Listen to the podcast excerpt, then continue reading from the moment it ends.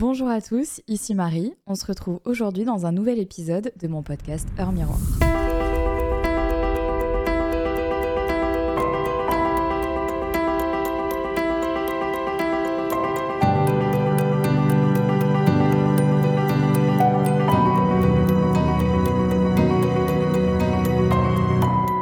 Ces dernières semaines, sur les réseaux sociaux, j'ai vu l'émergence d'une trend qui parlait de l'effet papillon. J'y ai d'ailleurs moi-même participé parce que je suis fascinée par euh, ce qu'on appelle l'effet papillon, à tel point que l'un de mes tatouages lui est carrément dédié, puisqu'en effet j'ai un papillon flou sur l'avant-bras gauche, c'est extrêmement précis, en hommage justement à cette euh, croyance qu'est l'effet papillon. Alors croyance, pas tellement, on a pas mal de choses à voir ensemble euh, à propos de ça aujourd'hui. Je vais d'abord vous expliquer exactement ce que c'est, d'où ça vient, mais aujourd'hui comment est-ce qu'on le traduit dans notre vie du quotidien?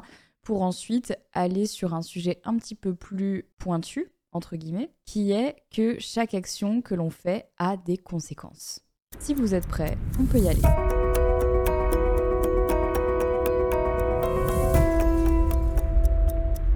On connaît énormément d'anecdotes concernant l'effet papillon. Pour vous faire un rapide résumé, imaginez que vous êtes en train de marcher dans la rue et puis finalement vous vous rendez compte que votre lacet est défait, donc vous allez vous baisser pour le renouer. À ce moment-là, derrière vous, il y a un mec qui était sur son téléphone, qui vous a pas forcément vu et qui vous rentre dedans en trébuchant sur vous parce que vous vous êtes baissé pour refaire votre lacet. Sauf que le mec, en tombant, bah, il se casse le poignet, donc il faut directement qu'il aille aux urgences pour se faire soigner. Et on se rend compte que bah, ce mec, c'était en fait un pilote d'avion qui devait euh, prendre un vol justement le soir même et qui bah, ne pourra pas euh, prendre ce vol puisqu'il vient de se casser le poignet. Du coup, comme il n'y a toujours pas de pilote sur le vol, le vol est retardé. Mais malheureusement, une des passagères du vol euh, devait se rendre à un entretien d'embauche et comme le vol n'est pas arrivé à l'heure, ben du coup, elle n'a pas pu avoir son emploi puisqu'elle est arrivée en retard à l'entretien d'embauche. Ou alors, on peut prendre un autre cas comme euh, ben, ce mec qui devait aussi prendre l'avion pour aller euh, à son mariage, rejoindre sa future mariée, mais au final, ben, le mariage a été annulé puisque le vol a été retardé. Et dans un cas un peu plus tragique, eh ben, vous avez la fille qui voulait aller faire un dernier adieu à sa mère sur son lit de mort et qui n'a pas pu parce que justement le vol n'est jamais parti. Et toutes ces histoires tragiques partent du simple fait que votre lacet était défait, que vous vous en êtes rendu compte en plein milieu de la rue et que vous avez décidé de le refaire. Ça donne, cette, ça donne tout un effet d'enchaînement en cascade qui part du simple fait de refaire son lacet. Ce qui vient de se passer, en réalité, mais ce qui vient de se passer, en réalité, c'est la résultante de la théorie du chaos et de son effet papillon. Ne vous inquiétez pas, Là, ça fait peur comme ça, je vais tout vous expliquer. Ça fait pas si peur, c'est promis. Bon, vous allez le voir très vite dans cet épisode, je suis passionnée par le sujet de l'effet papillon, c'est pour ça que j'avais envie de dédier entièrement un épisode de ce podcast à ça parce que je trouve que c'est fascinant. Et en même temps, je trouve ça très poétique. Enfin, je sais pas, il y a un truc dans l'effet papillon, moi, qui me parle à mort et donc j'avais envie de partager avec vous parce que euh, quand on en prend conscience, j'ai l'impression qu'on fait aussi nos choix de vie de manière totalement différente et que ça a réellement un impact. Donc euh, voilà. Déjà, on va commencer par qu'est-ce que c'est que la fameuse théorie du chaos et en quoi c'est lié à notre fameux effet papillon. Alors la théorie du chaos, en fait, elle a posé un vrai défi à la physique classique guidée par les lois du fameux Newton. Selon ces lois, si les conditions initiales d'un objet sont connues, son comportement futur peut être prédit avec euh, facilité. En gros, ça veut dire que si vous disposez des informations euh, correctes, vous pouvez plus ou moins prédire ce qui va arriver. Pour reprendre l'exemple de l'avion, si vous savez que l'avion part à 15h et qu'il doit arriver à 19h, et eh ben l'avion arrivera à 19h. Vous avez cette information, donc voilà comment ça devrait se passer normalement. Ça, c'est la théorie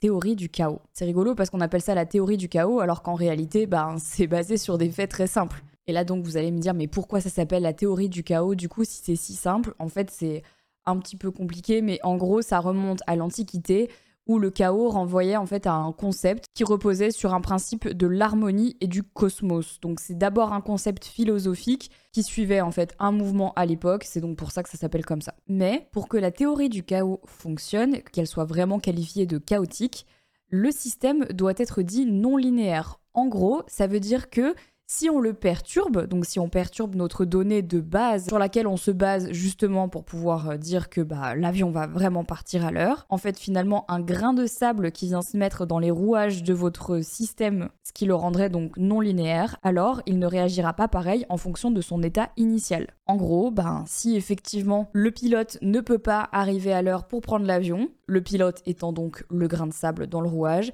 eh ben, votre avion ne partira pas à l'heure. Donc cette théorie du chaos ne fonctionne que grâce à l'effet papillon. Bon, toute cette histoire de théorie du chaos, c'est vraiment juste pour vous expliquer ce que c'est que l'effet papillon, d'où il vient, pourquoi est-ce qu'on parle d'effet papillon Parce qu'en fait, ça vient pas de nulle part. Ça vient réellement de recherches qui ont été faites et qui font que l'effet papillon, c'est finalement un peu le bug dans la matrice. Et alors, pourquoi est-ce qu'on parle d'effet papillon? Je vais vous expliquer. Alors déjà, dans l'histoire, en 1952, il y a un écrivain de science-fiction qui s'appelle Ray Bradbury qui a publié The Sound of Thunder. Et en fait, dans l'histoire, il y a un personnage en fait qui va marcher sur un papillon et de ça vont découler énormément de conséquences qui vont même carrément à la fin amener un leader fasciste au pouvoir. Voilà, c'est un petit peu pour vous faire le résumé de The Sound of Thunder, mais vous pouvez aller lire ça. Mais en 1961, euh, ce qui était à la base censé être une fiction est devenu en fait réel scientifiquement parlant. En 1961, il y a un météorologue qui s'appelle Edward Lorenz qui travaillait sur un modèle mathématique pour faire des prévisions météorologiques, en gros pour savoir dire plus ou moins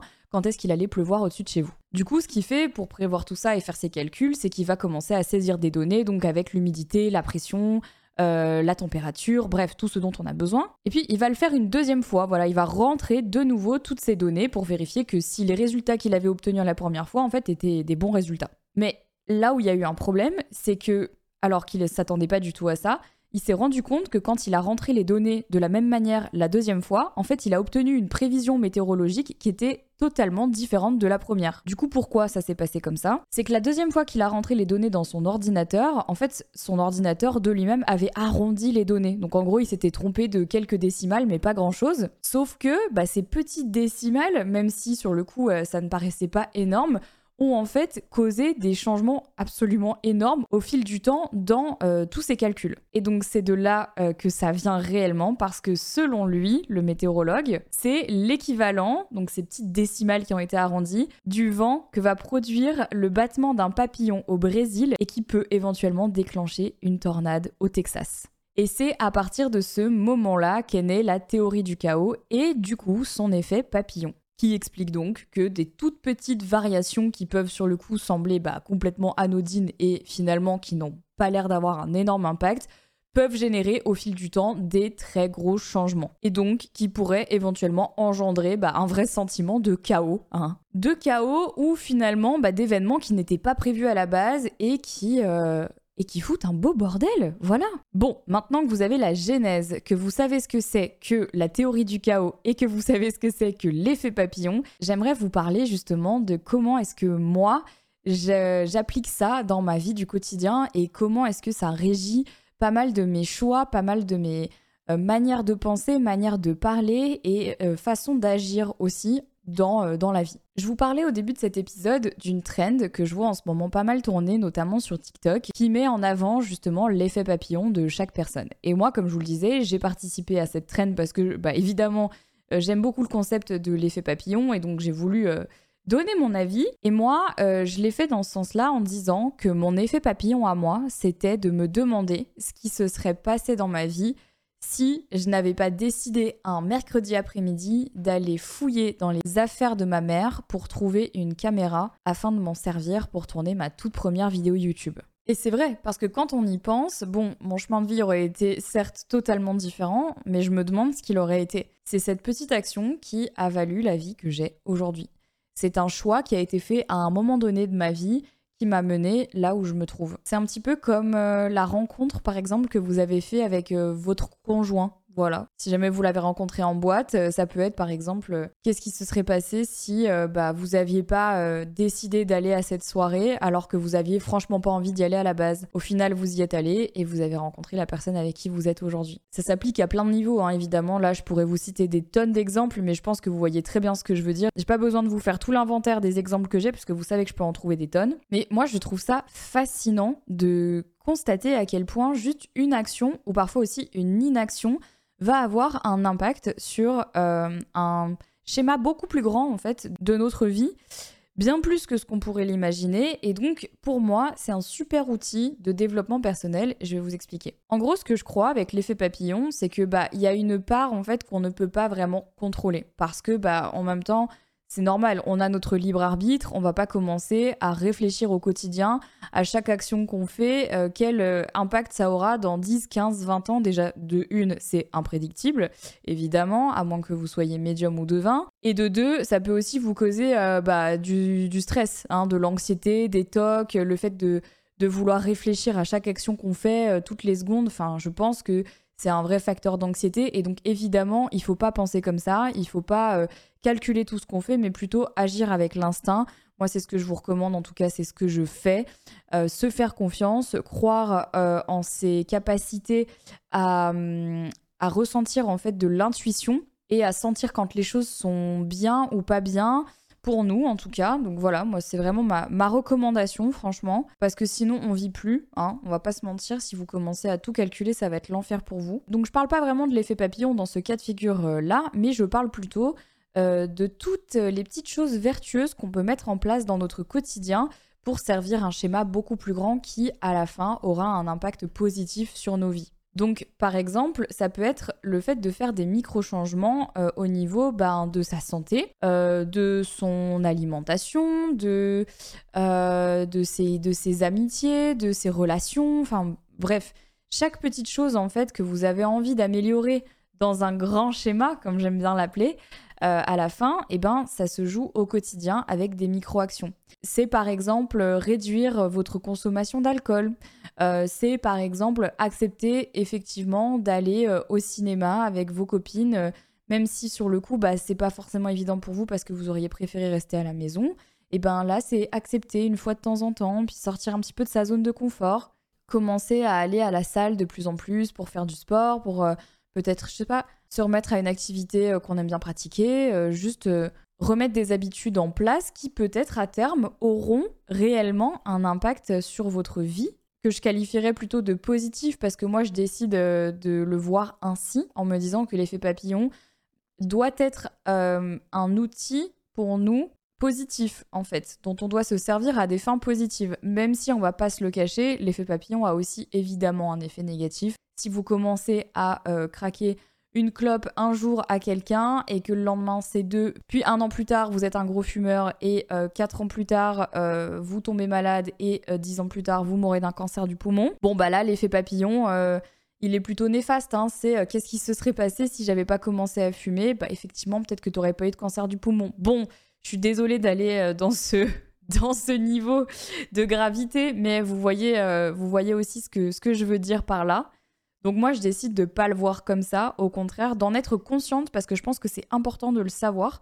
Parce que, comme je dis toujours, le savoir, c'est le pouvoir. Et si vous êtes au courant de ce qui peut vous arriver, si vous commencez à prendre une mauvaise habitude, à avoir des mauvaises fréquentations, de manière générale, à faire des actions qui ne sont pas bonnes pour vous, effectivement, ça ne peut pas aller bien. Hein On va pas se mentir. Enfin, je pense qu'aujourd'hui, ça se sait, même si parfois c'est très difficile de lutter contre ces addictions et contre ces, hum, ces névroses à un moment donné, euh, la théorie du chaos nous informe que, en effet, euh, si tu fumes un paquet de clopes par jour toute ta vie, il y a de fortes chances hein, que, eh ben, que ça ne se passe pas très bien pour toi. Voilà. Donc, pour reprendre mon exemple de l'effet papillon positif, admettons que vous décidez aujourd'hui d'arrêter de fumer. Je vais reprendre cet exemple. Donc d'abord, vous allez diminuer votre consommation, ensuite vous allez réussir à l'arrêter complètement, Déjà, c'est génial parce que bah, ça va avoir en fait un effet hyper positif sur votre santé mentale. Vous allez euh, vous auto-féliciter de réussir euh, toutes ces petites actions. Euh, c'est des victoires finalement quand on arrive à, à réaliser un objectif qu'on s'était fixé. Forcément, ça nous donne confiance en nous, donc ça nous donne encore plus envie de se battre finalement pour notre santé et de faire encore mieux. Donc vous allez encore plus lutter contre votre addiction à la nicotine. Au bout de deux ans, vous avez complètement arrêté de fumer, vous voyez des, effets positifs sur votre santé physique et mentale et vous décidez euh, que vous avez envie de partager votre savoir à des gens qui en ont besoin. Donc peut-être que là, vous allez commencer à aider justement des gens à se sortir de leur addiction à la cigarette. Et peut-être qu'en aidant ces gens, vous allez aider une personne en particulier qui, sans vous, aurait probablement eu un cancer et serait probablement décédée et aurait laissé derrière lui ou derrière elle des enfants, des petits-enfants, bref, euh, des conjoints, enfin bon, la totale quoi. Moi, ça, c'est ce que je vois dans le vertueux. L'effet papillon, c'est de voir le positif dans chaque petite action de la vie qu'on met en place. C'est se rappeler que chaque action du quotidien est là pour servir un plus grand destin, un plus grand schéma. Que chaque petite chose que vous faites dans vos vies, chaque fois vous allez vous lever tôt pour accomplir quelque chose qui vous veut du bien, vous allez rendre service à la personne que vous serez dans 10, 15, 20, 30 ans. La seule contrainte de l'effet papillon, c'est qu'il faut être patient. Ces choses-là, elles peuvent arriver, mais elles arriveront avec de la consistance. Si on reprend la théorie de base de l'effet papillon, le battement d'aile du papillon n'a pas directement causé la tornade à l'autre bout du monde. Ça a pris du temps pour arriver jusqu'à la tornade. Et eh bien ce temps-là, c'est le temps que vous devez prendre et imaginer avant même de commencer à croire en l'effet papillon, pour vous dire que si vous voulez vraiment quelque chose et si vous mettez du cœur à l'ouvrage, il faudra être patient avant de voir les résultats de votre travail. Et ça vaut pour tout. Un autre exemple qui est hyper euh, probant, c'est euh, l'exemple que j'appelle de la tirelire. Voilà. Donc admettons, vous avez votre petit cochon rose avec une petite fente au-dessus, là, voilà votre petit cochon. Et puis tous les jours, vous mettez 1 euro dans votre cochon. Bon, mais demain, si vous éclatez votre cochon, bah vous aurez 1 euro, 2 euros, max. Mais si vous éclatez votre cochon dans un an, vous aurez 365 euros. Bon, si vous l'éclatez dans deux ans, vous savez déjà ce qui va se passer. Bref, euh, je vais pas vous faire un exercice de calcul mental. Moi, je le vois un peu comme ça. On est des petites tirelires on est des petites tirelires cochons. Voilà, si quelqu'un écoute ce truc, ils vont se dire, mais ils sont, qu'elle est folle. Mais en gros, prenez-le comme ça. Vous êtes une petite tirelire cochon dans laquelle vous allez mettre un euro chaque jour. Et 7 euros, eh ben, ça peut être quelque chose que vous avez envie d'améliorer. Une habitude dont vous avez envie de vous détacher. Une relation que vous avez envie de tirer vers le haut. Un objectif que vous vous êtes fixé. C'est vraiment, en fait, les micro-changements que vous allez mettre en place dans vos vies pour avoir un super résultat à la fin. Est-ce que vous voyez ce que je veux dire? Je pense que oui. En fait, chaque décision que vous prenez au quotidien, même les plus petites, si c'est vous lever 15 minutes plus tôt le matin, si c'est euh, ne pas fumer cette cigarette, toutes ces décisions influent sur votre santé, votre bien-être, vos relations sociales, votre travail, vos objectifs, absolument surtout. Et je trouve que c'est aussi un super exemple pour les personnes qui veulent euh, changer les choses dans leur vie, mais qui vont tout changer drastiquement d'un coup et en fait qui vont se retrouver au pied du mur en se disant mais pourquoi je n'y arrive pas? Bah tout simplement parce que c'est intenable. Par exemple, reprenons mon exemple favori qui est la perte de poids. Si vous décidez de perdre du poids et que vous avez un objectif en tête, vous allez vous dire bon, pour que j'atteigne mon objectif, je vais être obligé de passer par toutes ces cases. Donc là, euh, bon, alors là, ça, fait partie aussi d'un autre sujet euh, qu'on pourrait aborder dans un épisode de podcast, mais peut-être que vous allez bien vous y prendre et tant mieux pour vous, et peut-être que vous allez mal vous y prendre. Et donc vous allez commencer à mettre en place euh, des choses drastiques. Donc vous allez euh, faire n'importe quoi, c'est-à-dire que vous allez aller au sport tous les jours, vous allez réduire votre apport en calories, vous allez vous empêcher de boire de l'alcool, vous allez vous empêcher de manger du sucre, manger des pâtes, enfin bon bref. Vous allez mettre 36 milliards de nouvelles habitudes en place, alors que bon, euh, vous n'avez jamais fait au moins une seule de ces habitudes une seule fois dans votre vie. Donc là, vraiment, vous vous êtes dit, vas-y, c'est les bonnes résolutions, je vais tout mettre d'un coup, comme ça, je suis sûre, je vais perdre du poids. bah, euh, la réalité, euh, c'est que là, vous allez rien faire du tout, à part vous déglinguer la santé, parce que vous aurez voulu tout faire tout vite, et ça n'aura servi à rien, à part peut-être à vous décourager, à vous démotiver, juste parce que vous aviez envie de perdre du poids rapidement. Or, si vous mettez juste en place un seul changement dans votre vie. Donc par exemple, changez simplement la manière dont vous allez au travail. Donc au lieu d'y aller en transport en commun, bah, vous y allez à pied par exemple. Bah là déjà, vous allez rajouter une heure de marche par jour à votre corps. Donc intrinsèquement, vous allez euh, augmenter votre dépense euh, calorique et donc ça pourrait éventuellement mener à une perte de poids. Et là, vous avez changé un seul truc. Pas deux, pas trois, pas dix, pas trente, un seul un seul truc. Mais vous allez le faire sur une durée longue. Vous allez être consistant dans ce que vous faites. Mais vous n'avez changé qu'une seule chose. Et pourtant, les résultats seront là. Une seule chose en entraînant une autre. Au bout d'un an, si vous avez compris que ça, c'était vertueux pour vous, vous allez mettre en place une nouvelle habitude. Voilà, qui va encore plus vous aider dans votre objectif. Puis une nouvelle, puis une nouvelle. Vous allez les intégrer comme ça parce que l'effet papillon est un cercle que je trouve vertueux quand on sait vraiment bien s'en servir. J'adore l'effet papillon parce que je trouve qu'en fait, il donne confiance et il donne envie aux gens de se surpasser, d'être des, comme on le dit toujours, hein, des meilleures versions d'eux-mêmes.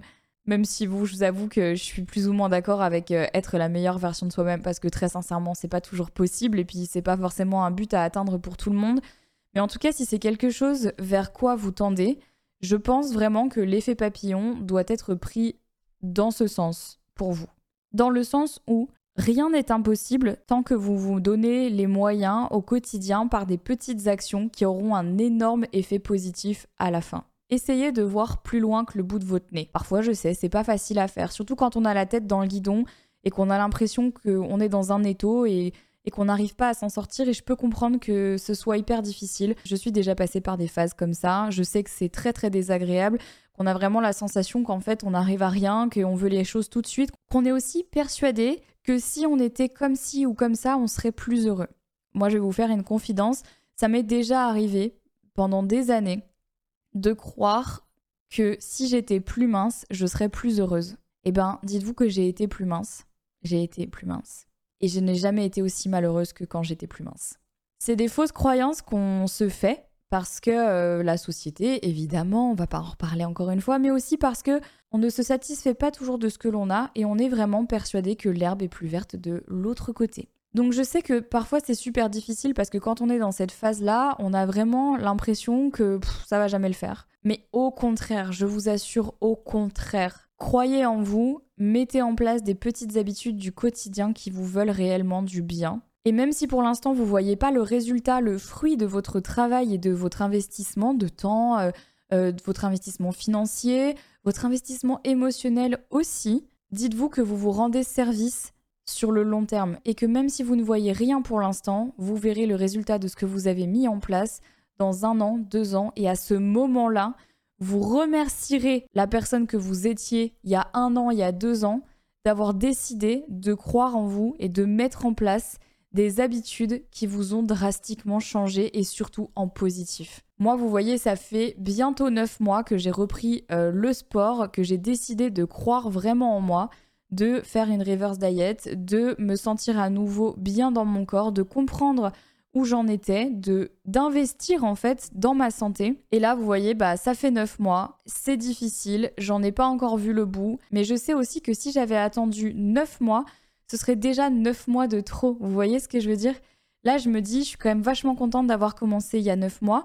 Parce que en voyant déjà tout ce que j'ai mis en place, et pourtant Dieu sait que des efforts j'en ai fait énormément, j'ai pas encore réussi à atteindre ce que je voulais atteindre. Alors j'imagine même pas si là, tout de suite maintenant, je devais recommencer de zéro. Vous voyez le temps qu'on perd? Moi, c'est ça qui me fait câbler. C'est de me rendre compte tout le temps que j'ai perdu juste parce que j'ai pas voulu mettre une seule habitude en place au quotidien. On vous demande pas de faire des listes à rallonge de choses à changer, mais juste un seul petit truc pour avoir un super résultat sur le long terme. Et moi, ça me motive vraiment beaucoup parce que je me dis, punaise, s'il y a juste ça en fait à mettre en place, c'est pas grand chose. Ce qu'il faut, c'est être consistant. Et je me demande vraiment ce que je suis capable de mettre encore en place aujourd'hui qui pourra me servir dans un an, dans dix ans, dans 30 ans, je ne sais pas. J'exagère un peu. Mais vous trouvez pas que c'est hyper motivant? Il y a que moi qui trouve que c'est hyper motivant? Moi, je trouve ça fascinant de me dire qu'on a la clé entre les mains d'un potentiel euh, bien-être et bonheur, en fait. Le truc, c'est qu'il faut en prendre conscience, et même si ça paraît un peu difficile dit comme ça, parce que je sais que les conditions de vie parfois font en sorte que, ben voilà, c'est pas toujours facile de mettre en place des petites habitudes. On peut manquer de certaines ressources qui nous empêche d'aller plus loin dans notre démarche. Mais je pense que cet épisode vous aura prouvé que chaque petite action que vous faites dans la vie aura un impact d'une manière ou d'une autre. C'est aussi pour ça qu'aujourd'hui je fais hyper attention, surtout dans le milieu professionnel, à comment est-ce que je suis avec les autres, comment est-ce que je euh, me comporte en fait, comment est-ce que je parle, comment est-ce que je réponds, quels mots j'emploie. Euh, comment est-ce que les choses peuvent être interprétées? Bon, ça c'est aussi parce que j'ai un petit, on va dire que j'ai un petit trauma hein, à ce sujet-là. Donc je fais euh, extrêmement attention, mais parce que je sais aussi que ces petites choses-là, ces choses auxquelles je fais attention, ces opportunités que je prends, même si sur le coup je me dis tiens, ouais, moyen, j'ai pas super envie, mais je sais qu'en fait, sur le long terme, ça va servir un plus grand dessin. Vous avez peut-être pas envie d'aller voir ce film au ciné? Allez-y quand même. Vous en savez rien, ça se trouve, vous allez rencontrer l'amour de votre vie là-bas. Et en même temps, il faut pas non plus tomber dans une espèce de paranoïa en vous disant non, je ne vais pas aller au cinéma parce que euh, j'ai peur que le cinéma euh, bah, s'effondre, euh, j'ai peur que le cinéma ait un incendie, enfin bon bref. Vous avez compris l'idée. Faut pas non plus se monter le bourrichon parce que bah, à ce moment-là, vous n'allez malheureusement bah, plus rien faire. Et euh, évidemment, ce n'est pas le but. Déjà qu'on est assez angoissé dans la vie, c'est pas non plus pour se rajouter des angoisses inutiles. Voilà. Si vous ne deviez retenir qu'une seule chose de ce podcast, c'est que rien n'est impossible. C'est beau, hein?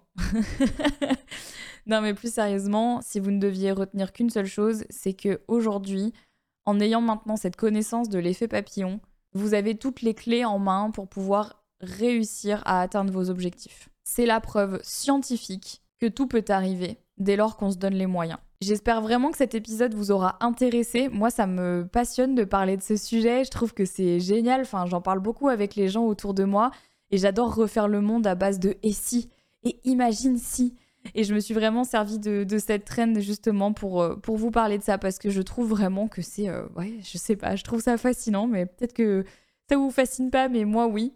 Et vous le savez, dans ce podcast, on parle vraiment de tous ces sujets qui m'empêchent de dormir la nuit et surtout qui me font cogiter. Et celui-là, bah, je vous avoue que c'est un gros morceau et ça me fait vraiment pas mal réfléchir chaque jour. Donc euh, je voulais le partager avec vous. Comme d'habitude, si cet épisode vous a plu, n'hésitez pas à me laisser un petit commentaire, à me dire quel est votre effet papillon à vous. Je suis hyper curieuse de savoir. Sachez que chaque commentaire et chaque étoile donnée à ce podcast, c'est vraiment la meilleure manière pour moi de savoir que ce podcast vous plaît et c'est évidemment hyper appréciable. Donc merci à toutes les personnes qui prennent juste les trois petites secondes à la fin de cet épisode pour aller laisser une note sur la plateforme d'écoute sur laquelle vous m'écoutez. Merci pour votre soutien depuis tout le début de ce podcast. Ça me touche vraiment d'avoir tous vos retours, que ce soit en commentaire ici ou alors en DM sur Insta. Merci du fond du cœur. Je vous embrasse, prenez soin de vous, prenez soin des autres. Et la semaine prochaine, les amis, on se retrouve dans un épisode que je vous ai concocté à la fois sur YouTube et à la fois sur cette plateforme d'écoute qui va traiter de mon parcours avec la thérapie. C'est un gros morceau, j'espère que ça vous plaira.